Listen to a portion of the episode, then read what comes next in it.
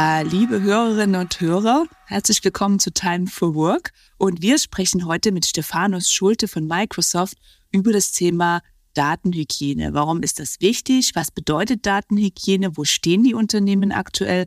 Und ja, was, was, was bezwecken wir überhaupt damit, mit ordentlichen Daten im Unternehmen? Und es geht natürlich um Datenhygiene im Zusammenhang mit Copilot oder Copilot für Microsoft 365. Ein Thema, was ja der Sebastian Wagner, den wir in unserem ersten Podcast hatten, ja, was er auch nochmal ausgeführt hat, wo er sagte, wenn ihr dieses Thema Copilot nutzen wollt, kümmert euch um das Thema Datenhygiene. Und heute haben wir einen echten Experten dazu da. Richtig. Stephanus brennt für das Thema und wir sind schon ganz gespannt, ihn zu interviewen. Und jetzt geht's los mit Time for Work, Stephanus Schulte und Datenhygiene. Viel Spaß!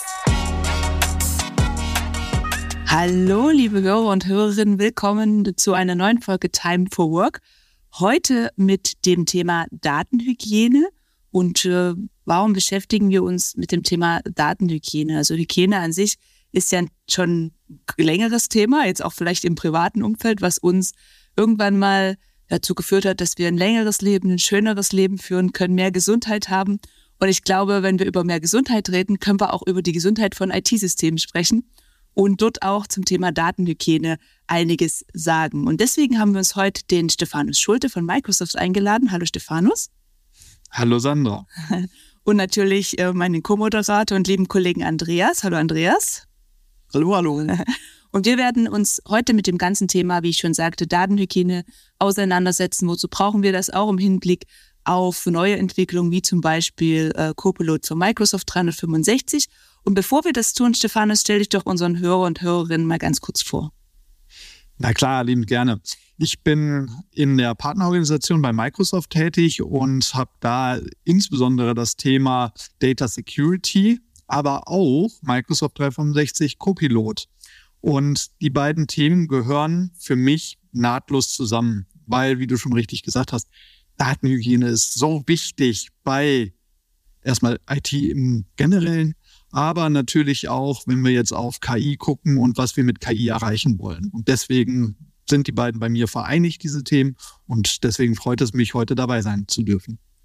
Ja, prima. Man hört es schon in deiner Stimme, Stephanus, dass du ja wirklich für Datenhygiene brennst. Das geht sicherlich nicht so vielen IT-Managern so und dennoch sind alle damit beschäftigt, ja, und alle damit befasst und insbesondere beim Thema Microsoft Copilot.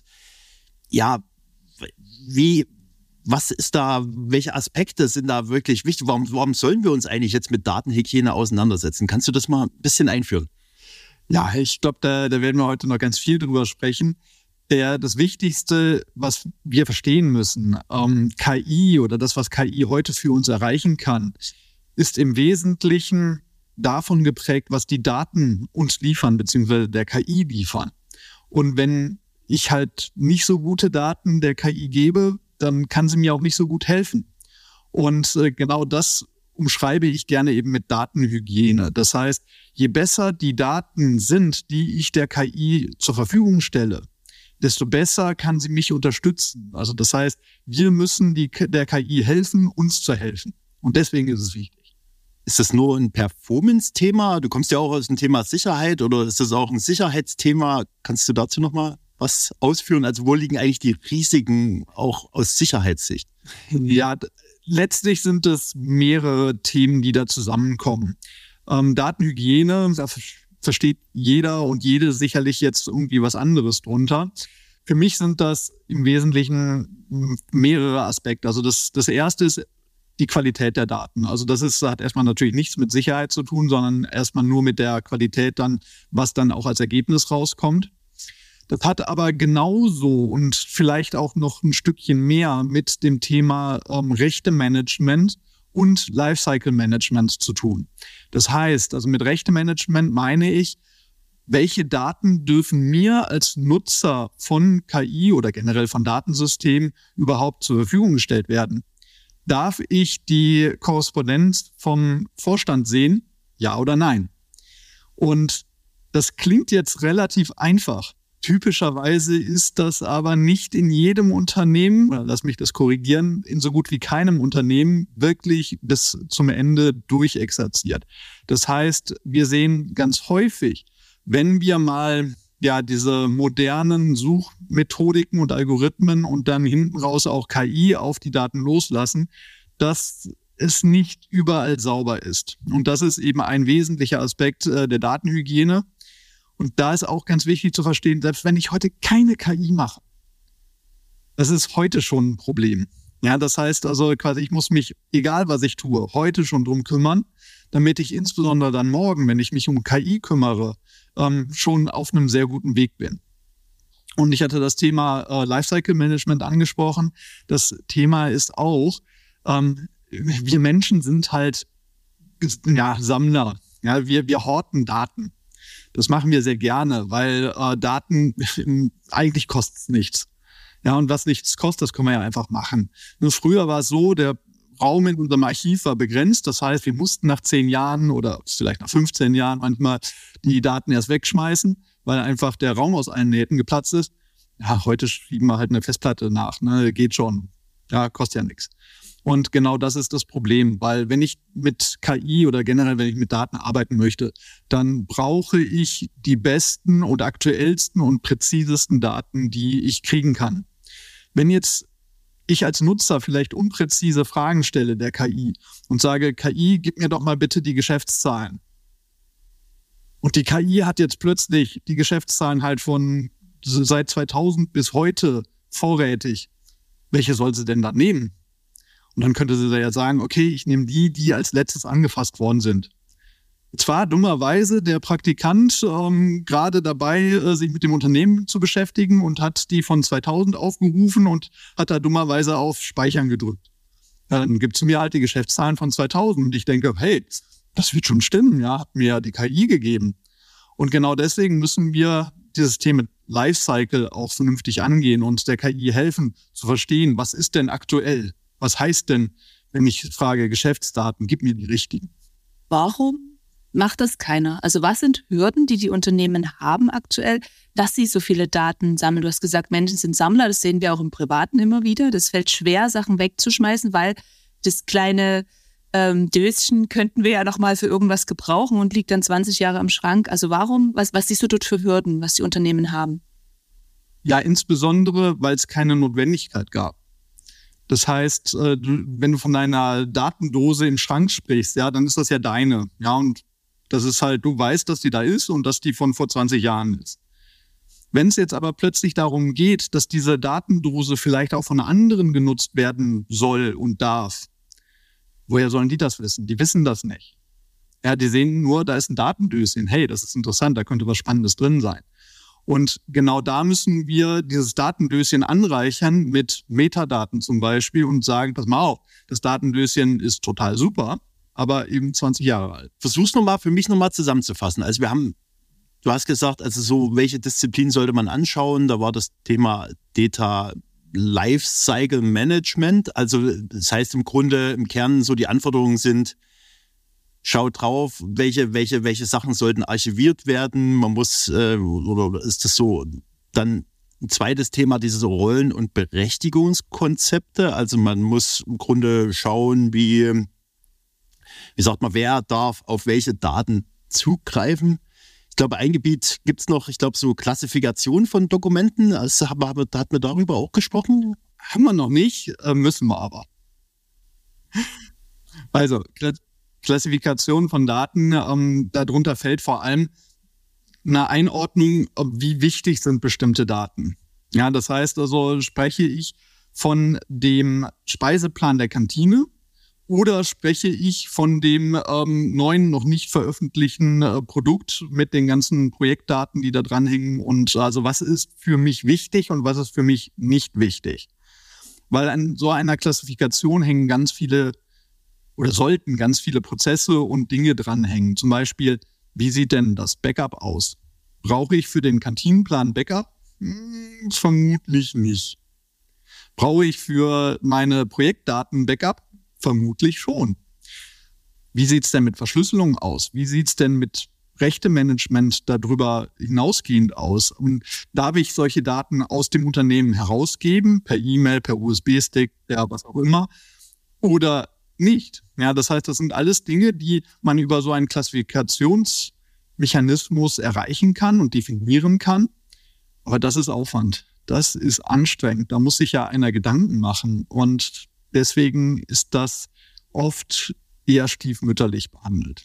Und, und, und gerade wenn es um Thema Sensibilität geht, dann geht es ja auch in Richtung Co-Pilot rein, weil ja viele Leute, eigentlich soll, soll der Co-Pilot helfen, sozusagen Berichte zu schreiben, Artikel zu schreiben, die nach außen gehen. Und wenn dann sicher der Mitarbeiter im Grunde, der darf vielleicht drauf gucken, äh, was waren die letzten Unternehmensergebnisse, aber die sollten nicht unbedingt nach draußen gelangen. So solche Themen, ja. Ja, absolut, weil ähm, man muss verstehen, heute ist es so, dass die KI, also gerade wenn wir von Co-Pilot sprechen, und es gibt ja nicht den einen Co-Piloten, sondern es gibt ganz viele Co-Piloten. Ähm, und ich glaube, dass, dass das Wording gegebenenfalls auch irgendwann aus der Sprache verschwinden wird, weil vollkommen klar ist, dass die Systeme KI unterstützt sind. Ja, das heißt, da müssen wir gar nicht mehr über Co-Pilot sprechen, weil ne, ist klar, dass da KI.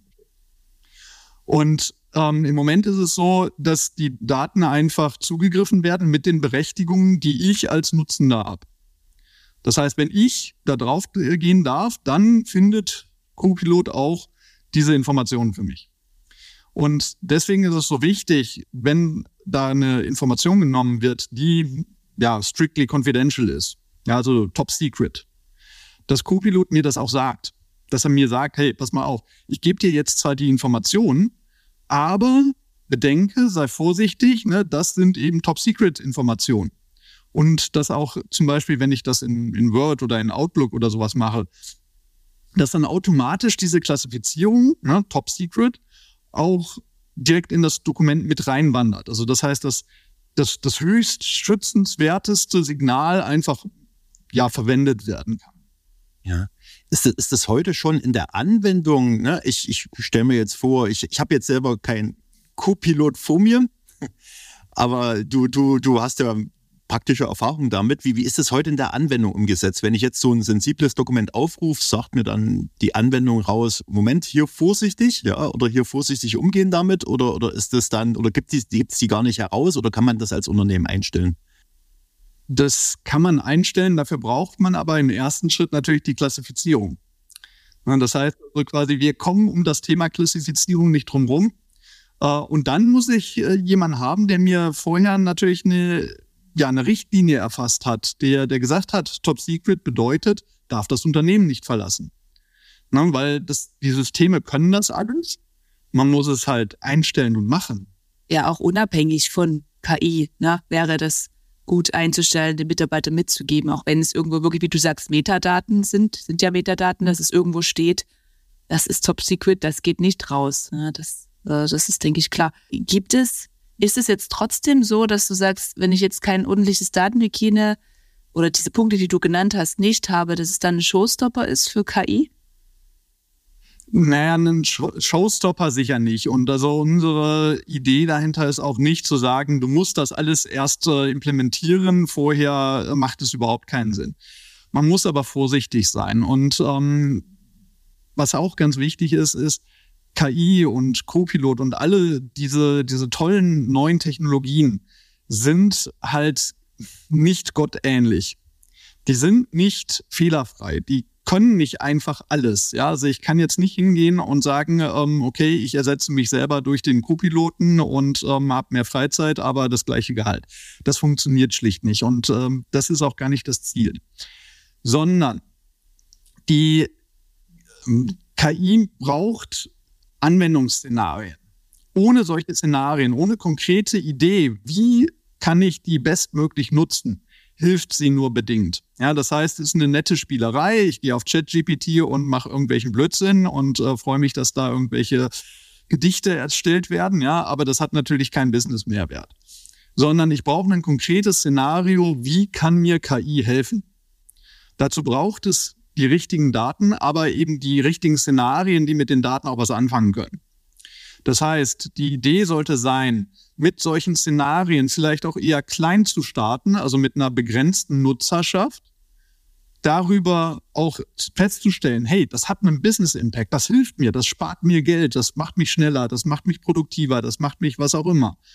Und darüber hinaus zu wachsen, und da kann ich dann vor allem auch die Menschen mitnehmen, weil Menschen sind essentieller Teil dieses Prozesses. Wir müssen am Anfang dafür sorgen, dass die richtigen Daten da sind, in der richtigen Datenqualität. Wir übergeben dann einen Auftrag an die KI. Dann kommt mit Sicherheit ein ganz fantastisches Ergebnis bei raus. Aber ich als Mensch muss das verifizieren. Ja, das heißt, ich muss eben überlegen, ist das, was da rausgekommen ist, ist das plausibel? Macht das Sinn? Oder, oh, Moment, das sind die Geschäftsdaten von 2000, nicht von 2023. Das heißt, ähm, der Mensch ist äh, essentiell Bestandteil von der Nutzung von KI. Und das ist eben auch ganz wichtig. Und da bringt es uns zu einem anderen Thema, wo wir noch drüber sprechen müssen, nämlich das Thema Halluzination. Unbedingt. Also vielleicht nochmal für unsere Hörerinnen und Hörer, die den Begriff noch nicht gehört haben. Ich habe schon mal was drüber geschrieben, deshalb habe ich ein bisschen Vorsprung, aber erläutere nochmal, was verstehst du unter Halluzinationen? Genau, also ich gebe der KI einen Auftrag. Nun, erstell mir eine Zusammenfassung von, ja, oder eine Zusammenfassung über das Unternehmen oder sowas. Und dann erstellt sie mir ein tolles Dokument und da stehen vielleicht auch richtige und wahre Dinge drin. Aber vielleicht stehen da auch Dinge drin, die halt einfach nicht stimmen. Ja, keine Ahnung. Da äh, steht drin, ähm, Steve Ballmer ist der CEO von Microsoft zum Beispiel. Ja, dann ist das eine klassische Halluzination, weil das stimmt nicht, ähm, klingt aber erstmal gut. Ja, also für jemanden, der sich vielleicht mit Microsoft nicht so beschäftigt hat, ähm, der Steve Ballmer noch im Ohr hat, ja, das wird schon stimmen. Wenn die KI das sagt, dann passt das. Aber genau das ist eben der der kritische Punkt. Wir müssen identifizieren, halt, stopp, da stimmt was nicht. Steve Ballmer war mal CEO, aber ist es schon länger nicht mehr. So, woher kommt diese Information? Die, Informat die KI denkt sich das nicht einfach so aus, sondern KI ist ja letztlich nur ein Wahrscheinlichkeitsmodell. Das heißt, die nimmt die Daten, die sie kennt, die sie trainiert hat oder die sie durch ähm, Anreicherung, also durch, durch Konnektoren bekommt und ähm, versucht, nach bestem Wissen und Gewissen quasi, ja, auch wenn eine KI natürlich kein, kein also weder Wissen noch äh, Gewissen hat, zu, zu schätzen, was ist denn die wahrscheinlichste nächste Antwort oder das wahrscheinlichste nächste Wort.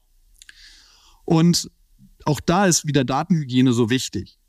Denn ich muss der KI die richtigen Informationen geben, wo eben drin steht, Satya Nadella ist der CEO von Microsoft und äh, Steve Ballmer war bis 2014 der CEO von Microsoft.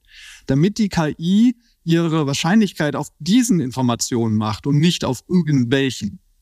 Das heißt, was da rauskommt ist, wir müssen die Informationen steuern. Wir Menschen müssen die Informationen steuern. Und dann kann die KI uns dabei bestmöglich helfen. Nicht klasse, klasse Beispiel auch. Ich glaube, es gab auch immer so die Geschichte bei ChatGPT, als es rauskam, das waren ja bloß die Daten bis 21 und wenn man da gefragt hat, wer ist der amerikanische Präsident, da war dann noch irgendwie Trump drin oder so. Ja, genau das ist das. Ja. Genau, schönes genau. Beispiel auch. Ja, ähm, oder, oder ne? Weltmeister in dem und dem, ne? Oder Fußballweltmeister, irgendwie sowas, ne? Also genau. Und also was ich mitnehme jetzt so von, von deinen Berichten, also ich bin total bei dir, wenn du sagst, vom Use Case her starten, genau überlegen. Und wenn die unter, es ist jetzt kein Showstopper, die Datenhygiene, aber es ist ein extrem wichtiger Fakt. Und ähnlich wie, wie das Prompting, das richtige Prompting, die richtigen Befehle reingeben, so sind die richtigen Daten total entscheidend, um am Ende so ein Use Case effektiv unterstützen zu können. Genau, aber was, was ich, bevor wir zum nächsten Thema weiterleiten, was ich auch noch sehr spannend fand, war der ganze Aspekt Mensch dahinter. Jetzt nicht nur der Mensch, der eben vielleicht die Klassifizierung festlegt und schaut, dass die Datenhygiene stimmt, sondern auch der, der Nutzer, der am Ende das nutzen muss. Und man, ich habe das Gefühl, viele Unternehmen denken, wir führen jetzt Copilot oder KI ein und dann brauchen wir nichts schulen, weil das ist ja sowieso selbst erklären. Ne? Das sind wir wieder bei dem Prompting, was du gerade sagst, Andreas, die richtigen Anfragen stellen. Das muss ich lernen als Mensch, aber ich muss eben genauso auch lernen, was sind jetzt äh, diese Daten einzuordnen und nicht alles für bare Münze zu nehmen. Und das, das ist sehr, sehr schwieriges Thema. Das fällt ja so schon schwer im Online-Raum abzuschätzen, welche Daten sind jetzt, also welche Fakten ne, sind jetzt wahr, welche sind nicht wahr. Und dann muss ich mich aufs Unternehmen verlassen können, dass das Unternehmen eben das Bestmögliche getan hat, um mir die Antwort zu liefern, äh, die ich, die ich brauche. Weil in dem Moment, ich stelle eine Frage, das heißt, ich weiß es im Zweifel wirklich nicht. Ich kann das nicht. Und wenn ich dann noch zwei Stunden investieren muss, um zu verifizieren, ob die KI-Antwort stimmt, dann ist die Zeit, die mir KI gespart hat, im Endeffekt ja auch obsolet. Deswegen ähm, bin ich da auch voll bei dir. Das, nach bestem Wissen und Gewissen das Bestmögliche getan, um die richtige Antwort herauszubekommen aus der KI. Genau, lass mich nochmal kurz auf das Thema Mensch äh, eingehen. Und zwar, wir können nämlich noch was anderes tun. Wir als Nutzer, wir können nämlich auch tatsächlich, also jeder Nutzer kann seins dazu beitragen, dass die KI uns besser helfen kann. Also es ist nicht nur reine IT-Aufgabe. Was meine ich damit? Wenn ich heute ein Word-Dokument erstelle, ja, dann schreibe ich da was rein und je nachdem, wie, wie gut geschult oder erfahren ich mit Word bin, nutze ich dann auch die ganzen äh, Layout-Möglichkeiten, ähm, definiere einen Titel, definiere vielleicht auch eine Agenda, einen, ähm, äh, was auch immer, ähm, dass ich da vernünftig die, die Inhalte ähm, bearbeite und dann speichere ich das ab und dann fertig. So, was ich da aber tun könnte, also erst einmal wäre es vielleicht ganz schlau, wenn das Unternehmen sich eine Richtlinie überlegen würde, wie denn Dateinamen auszusehen haben. Und ähm, das klingt auch wieder trivial, äh, ist es aber nicht. Ja, weil ähm, ich habe schon öfter gesehen, Angebot 1.docx oder Angebot 2.docx oder Angebot 3.pdf oder sowas.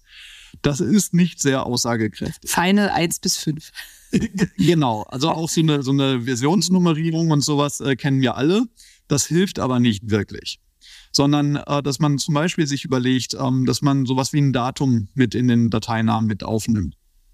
Ja, und ich meine, überlegen wir uns doch mal, zumindest die Älteren unter uns, die vielleicht noch vor der IT-Ära gearbeitet haben, wie sind wir denn früher mit Akten umgegangen? Haben wir da einfach Angebot draufgeschrieben und dann abgeheftet und ähm, quasi in den Ordnerschrank ähm, gestellt und dann haben wir ganz viele Ordner, wo Angebot draufsteht.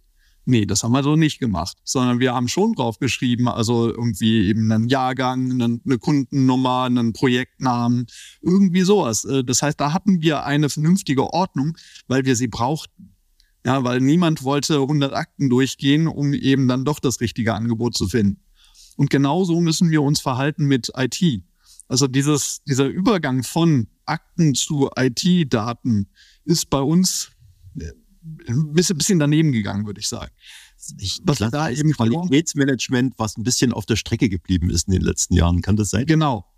Und eigentlich eine deutsche Tugend, würde ich fast sagen. Ne? Also, ne, dass wir ordentlich sind, dass wir sauber arbeiten, das ist ein Stück weit verloren gegangen. Und äh, es wäre schön, wenn wir da wieder hinkämen, weil wir dadurch tatsächlich eben besser werden.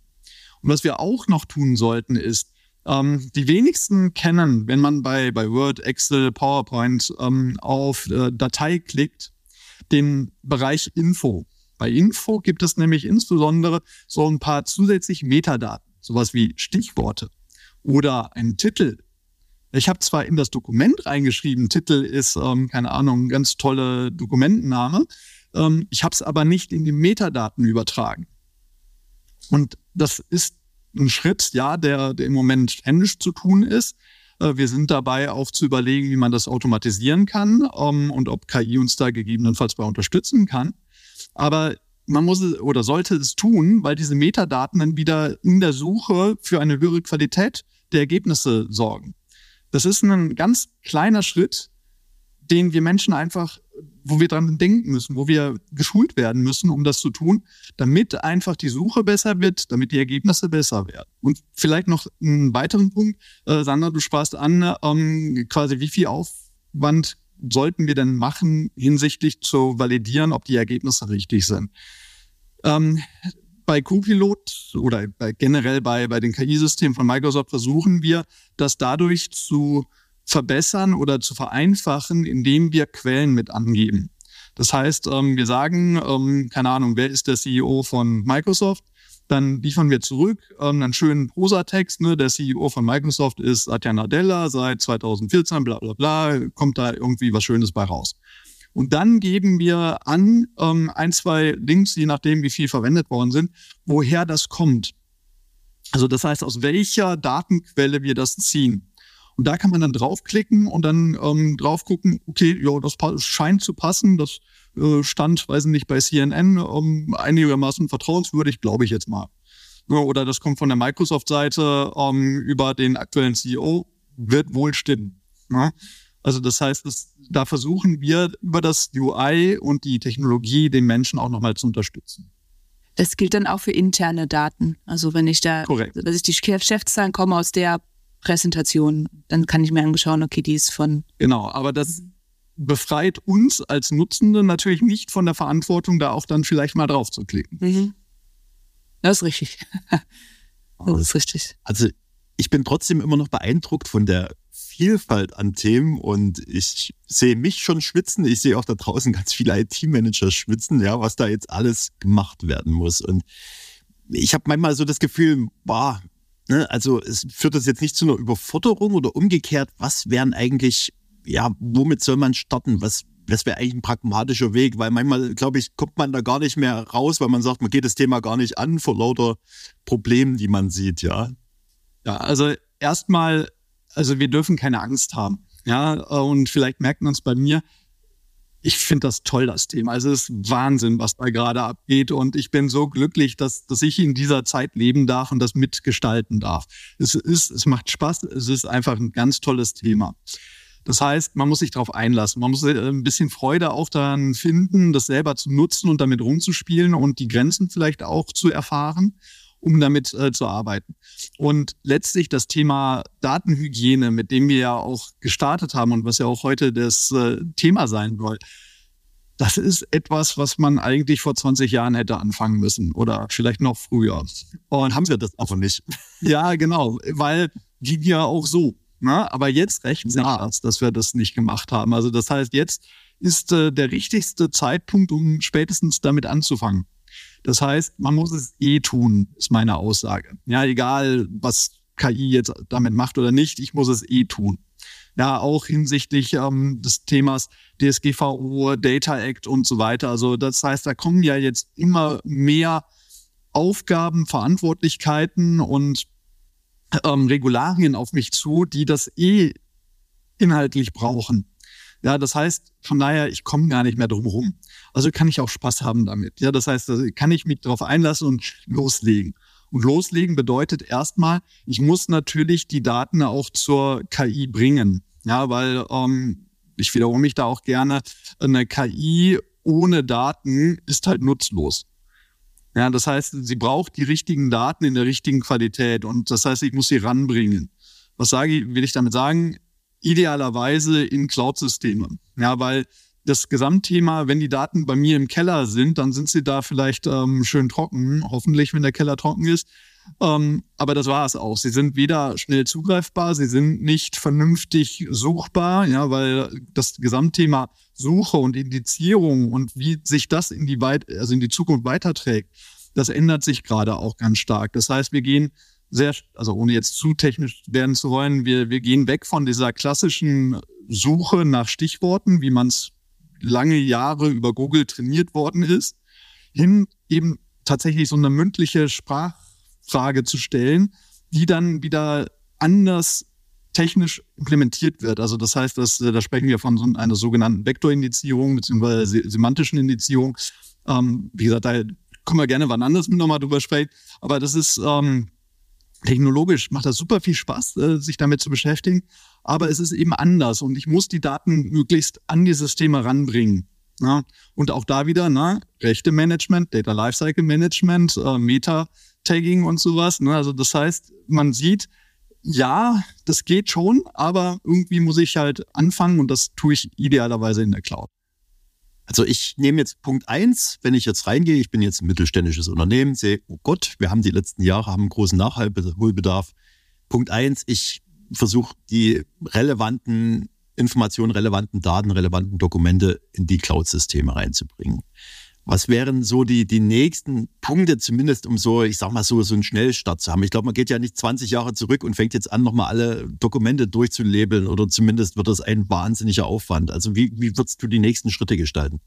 Ja, also das, das hängt natürlich ganz stark davon ab, wie viele Daten habe ich, in welchem Segment bin ich und so weiter. Also, was ich, äh, richtigerweise hast du gesagt, ich würde jetzt nicht zusehen, dass ich die letzten 20 Jahre in irgendeiner Form halt ähm, in ein Cloud-System bringe. Das macht keinen Sinn. Ne, das heißt also, da sind wir genau bei diesem Thema Lifecycle. Und brauche ich denn die eiskalten Daten noch, die von vor 20 Jahren? Oder wie sieht denn mein Business eigentlich aus? Mit welchen Daten arbeiten denn eigentlich meine Nutzenden? Und äh, auch da gibt es Möglichkeiten, das äh, zu eruieren und darüber eben äh, ja, Daten zu finden, was wird denn gerade benutzt. Also von daher, ich würde nicht weit in die Vergangenheit gehen. Vielleicht würde ich sogar gar nicht in die Vergangenheit gehen. Ich würde die Altsysteme so lassen, wie sie sind und vielleicht dann eben eine Transition in die Cloud machen äh, und vielleicht einfach auf der grünen Wiese starten. Weil da habe ich dann auch die Möglichkeit, ähm, ich sprach ja zum Beispiel davon, ähm, Namenskonventionen für Dokumente und sowas einzuführen wäre vielleicht ein ganz guter Moment, um genau das zu tun, dass ich eben da mit einer sauberen Konvention, ohne dass ich weitere Aufwendungen habe, äh, mit den Altdaten einfach zu starten. Und ähm, sich vor allem darauf einzulassen und zu sagen, hey, ähm, da ist ganz viel Potenzial und vor allem ein Stück weit auf das Risiko zu sehen. Also das Risiko nämlich, was ist, wenn ich es nicht mache? Ja, das heißt, was ist, wenn ich mich nicht auf diese Reise einlasse? Und ich glaube, dass das Gesamtthema KI eine Dimension hat, die wir alle noch nicht verstanden haben. Und ich glaube, ähm, man liest ganz häufig so nach dem Motto, ja, ähm, quasi ähm, ist damit mein Arbeitsplatz gefährdet. Nee, vermutlich nur dann, wenn du eben nicht KI nutzt, weil dann kommt jemand, der äh, das Gleiche macht, nur mit KI und der ist besser und schneller als du. Das Gleiche gilt auch für Unternehmen. Also das heißt, ein Unternehmen, was sich nicht auf diese Reise begibt und sich hinterfragt, wo sind meine business-kritischen Prozesse, die ich mit KI anreichern kann, wie auch immer die aussehen. Das wird es vielleicht morgen oder übermorgen dann nicht mehr geben, weil da kommt ein anderer, vielleicht ein kleines Startup, was das ganze KI unterstützt, besser, schneller, günstiger macht. Und dann habe ich letztlich irgendwie und irgendwann verloren. Und deswegen müssen wir uns alle da an die eigene Nase packen und sagen, okay, ja, das, was bis jetzt war, ist gut aber wir müssen uns weiterentwickeln. So, also was ich mich frage, ne, also gerade weil KI ist ja auch so eine Unternehmensaufgabe. Du hast gesagt, es ist nicht bloß IT-Sache, es ist eine Mitarbeitersache. Jetzt frage ich mich auch gerade auch bei dem Thema Datenhygiene, ja. Ich glaube, das ist auch, ich frage mich gerade, ist das überhaupt bei der IT richtig verortet? Wo, wo kennst du da Beispiele, wie, wie der Unternehmen damit umgehen? Macht das der Datenschutz Beauftragte oder die Datenschutzbeauftragte macht das. Wer, wer sollte, wie, wie kann man das idealerweise organisatorisch umsetzen? Gibt es da Beispiele, die du kennst? Also ich glaube, das muss auch von den Szenarien abhängig gemacht sein. Also äh, Datenschutz ist natürlich an jeder Stelle immer wichtig, ähm, ist aber definitiv nicht die, die führende Position hier, weil, kleiner Exkurs, ähm, das Thema Datenschutz ist ja generell wichtig. Ja, das heißt, ich muss meine Daten kennen, ich muss wissen, wo ich sowas wie äh, persönliche Informationen drin habe, ich muss wissen, wie ich damit umgehe. Stichwort, wann muss ich eben auch Daten löschen, da sind wir wieder bei Data Lifecycle und äh, Recht auf Vergessen und sowas. Ähm, das muss ich wissen. Das ist aber erstmal völlig unabhängig von KI. Ja, das heißt also auch da ne, hätte man eigentlich schon vor ein paar Jahren mit anfangen sollen. So. Jetzt haben wir das definiert. Ja, wir kennen unsere Daten. Wir haben Policies ähm, definiert, wann müssen welche Daten gelöscht werden. Das überträgt sich eins zu eins auf die KI, ja, weil diese Daten, die wir der KI geben, das sind halt, ist ein Dokument. Und dieses Dokument verschwindet dann nicht in einer weiß nicht, äh, in einem schwarzen Loch KI, äh, wo das reingeht und dann nie wieder da rauskommt, sondern ich konnektiere dieses Dokument mit der KI. Wenn ich das Dokument lösche, hat die KI keinen Zugriff mehr auf das Dokument und findet das Dokument nicht mehr. Das heißt, die KI saugt das nicht in sich auf. Also im, im ja, technischen Kontext würden wir sagen, das wird nicht mit der KI trainiert, sondern, beziehungsweise die KI wird damit nicht trainiert, sondern ähm, es wird nur konnektiert. Und das ist eben äh, der Punkt, der ganz wichtig für, den, für das Thema Datenschutz ist. Ja, KI ist eigentlich nicht unser Datenschutzproblem, sondern die Daten, die vorher sind, sind unser Datenschutzproblem. Ja, auch im Hinblick auf das Berechtigungsmanagement wieder. Na, wenn ich es vorher nicht richtig sauber hatte, wer was sehen darf, wer was nach außen geben darf oder soll, das wird die KI nicht lösen, sondern die baut darauf auf. Absolut richtig frag nochmal rein, die Richtlinien, die Richtlinien, um sowas festzusetzen, um die Dokumente richtig anzuordnen. Wer, von wem werden die erstellt? Das ist ja klassisch. Ich meine, gut, es gibt in einigen Unternehmen gibt es Qualitätsmanagement, Beauftragte, da ist es sicherlich sehr gut angelegt, wenn die das Thema auch noch ein bisschen besser damit aufnehmen.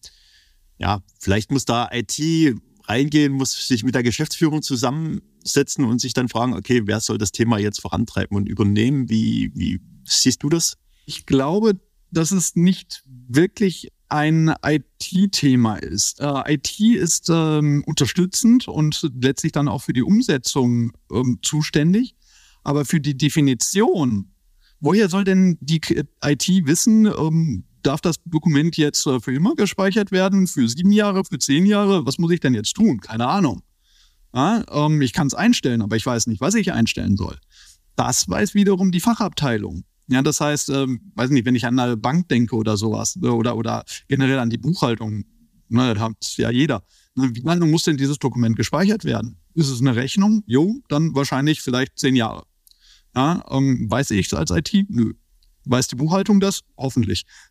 und also ihr seht, das, das ist, äh, ist eine, eine Teamarbeit. Da, da braucht es Teams für die IT, supportet die Fachabteilungen in der Ausarbeitung dieser Richtlinien und die Umsetzung macht dann die IT. Andere Abteilung. Aber ich glaube, da haben die Unternehmer auch schon sehr viel gelernt in den letzten Jahren, dass eben nicht jedes System, was eingeführt wird, ein reines IT-Thema ist, Richtung Modern Workplace, Teams und so weiter. Da wurde schon, also ist meine Erfahrung mit Kunden, dass da sehr, sehr viele Abteilungen schon an einen Tisch kommen, wenn es darum geht. Und KI ist ja genauso ein Thema, was alle betrifft, da äh, dieses einzuführen. Also da wurde, da wurde schon viel gelernt, denke ich. Aber es ist auch nochmal wichtig zu betonen, auf jeden Fall. Und es muss angegangen werden. Ne? Also mhm. irgendjemand muss jetzt eine Initiative ergreifen. Richtig, ja. Irgendjemand muss, muss es machen, richtig, genau. Und ich glaube, es muss der Vorstand machen. Es muss von oben kommen und der, der Vorstand muss Lust darauf haben und verstanden haben, dass es eben so essentiell für die Fortführung der Unternehmung ist, sich damit auseinanderzusetzen. Das ist nochmal ein gutes, gutes Stichwort zum, zum Schluss des Podcasts, Stephanus, Andreas. Was würdest du, wenn du jetzt ein Schlussplädoyer halten müsstest, was würdest du unseren Hörern und Hörerinnen mitgeben? Oder was würdest du dir vielleicht auch wünschen von den Unternehmen, dass sie das, das oder jenes tun im Hinblick auf Datenhygiene oder vielleicht auch darüber hinaus Security, DSGVO und so weiter? Ja, also vor allem offen für die Themen sein, sich darauf einlassen und ähm, ich spreche immer davon, es braucht zwei Dinge zum erfolgreichen Einsatz von KI. Das eine sind die Szenarien, also sich wirklich darüber Gedanken machen, wo sind meine Prozesse, die einfach ja, nicht gut funktionieren, die langsam sind, die nervig sind, die immer wiederkehrende Arbeiten haben, wo ich einfach sehr viel Potenzial habe, wo KI mich unterstützen kann und dann mit diesen Szenarien zu starten. Und als zweites, als ja, Säule des Erfolges quasi brauche ich eben zwingend dieses Thema Datenhygiene, Datensicherheit, ähm, all das, was wir gerade besprochen haben. Also das muss parallel gehen und das sollte auch parallel gehen. Und meine Hoffnung und mein Plädoyer ist, ähm, es anzugehen, aber es mit Spaß anzugehen, weil es kann wirklich Spaß machen, wenn man dann sieht, wie die Systeme einen unterstützen und das auch toll machen können wenn ich meine Hausaufgaben gemacht. Richtig, das ist doch mal noch mal ein gutes, gutes Stichwort. Ich bedanke mich vielmals bei dir, Stephanus, natürlich auch bei dir, Andreas, für die äh, tollen Fragen und äh, die tolle Moderation. Ich habe viel gelernt, viel mitgenommen heute. Und ich hoffe, wir konnten mit diesem Time for Work Podcast einige vielleicht auch ein bisschen ranführen. Wie, wie fängt man an? Wo fängt man an? Und was ist alles zu beachten. Ich hoffe, wir konnten Ängste ein Stück weit nehmen, die da draußen sind und den Kunden mitgeben, ja, Spaß haben, einfach mal anfangen und es angehen, weil sonst macht es jemand anders. Genau. Also vielen Dank, Stephanus, nochmal. Sehr gerne, hat viel Spaß gemacht. Vielen, vielen Dank auch von meiner Seite. Also Datenhygiene kann Spaß machen, nehme ich jetzt mit. Danke dafür. Genau. Genau. Dann bis zum nächsten Mal. Ihr hört Time for Work und alles Gute euch beiden. Ne? Macht's gut. Tschüss. Macht's gut. Ciao, Servus. Ciao. Spannend. Datenhygiene, Andreas. Oh, also erstmal habe ich gelernt, es macht Spaß. Es soll Spaß also, machen, genau. Stephanus zuzuhören macht einfach Spaß. Wir sehen ihn ja auch noch beim, beim Sprechen, dann sieht man ihn dabei auch noch, wie sagt man, so eine Freude ausstrahlen, wenn er über das Thema berichtet. Richtig, das ist echt richtig. ansteckend. Richtig, richtig. Also für mich neben den Themen, die natürlich überall brennen, Berechtigungen und äh, Qualität der Daten, was, was ich gelernt habe oder welche Analogie ich sehr schön fand, war die mit den Aktenordnern. Also das hat mir nochmal die Augen geöffnet, dass auch ich persönlich, der einzelne Nutzer, etwas dazu beitragen kann, Datenhygiene voranzutreiben, indem ich die Sachen ordentlich benenne. Und äh, ja, ich habe auch keinen Ordner bei mir zu Hause stehen, wo nichts draufsteht oder nur Angebot 1 bis 5. Also das, das fand ich sehr spannend und dass er geraten hat, äh, auf der grünen Wiese anzufangen. Also das war für mich auch neu, zu sagen, dann mach doch jetzt den Startpunkt, vergiss die alten Daten und fang jetzt neu an, überlege dir Klassifizierung und start nochmal auf der grünen Wiese, weil das macht es ein Stück weit auch, äh, auch einfacher. Das waren für mich die beiden größten Learnings, neben natürlich den Sachen, die wir da zusätzlich noch besprochen haben. Genau, es war im Grunde auch so die Einordnung, ne? Startet mit einem mit einem Use Case, also nochmal in der, größeren Einordnung und eben und, und KI, jetzt betreten wir da wenn man so will, neues Zeitalter. Wir starten jetzt auf der grünen Wiese. Das ist auch ein Vorstandsthema, ja. Und wir müssen uns jetzt alle gemeinsam Gedanken machen, wie wollen wir ab jetzt mindestens die, die Daten ordentlich halten, die Daten ordentlich anlegen, archivieren, registrieren und so weiter, labeln, ja. Und ich glaube, das ist wirklich hängen geblieben und viele, viele kleinere Punkte, die werden wir euch dann auf jeden Fall auch nochmal zusammenschreiben schreiben oder zusammenfassen in einem, in, einem, in einem, Blogbeitrag und wir werden dann auch verlinken auf, auf, die, auf einige Beiträge auch von dem Stephanus selbst. Genau, da könnt ihr euch nochmal tiefergreifend informieren zu dem ganzen Thema. Soll es Fragen geben darüber hinaus? Soll etwas unklar sein? Kommt gern auf uns zu. Ihr kennt unsere Daten, ihr findet das in den Show Notes, wo ihr uns findet, wie ihr uns findet. Bis zum nächsten Mal. Ihr hört Time for Work, der Podcast von der Transformation aus Dresden. Danke. Tschüss.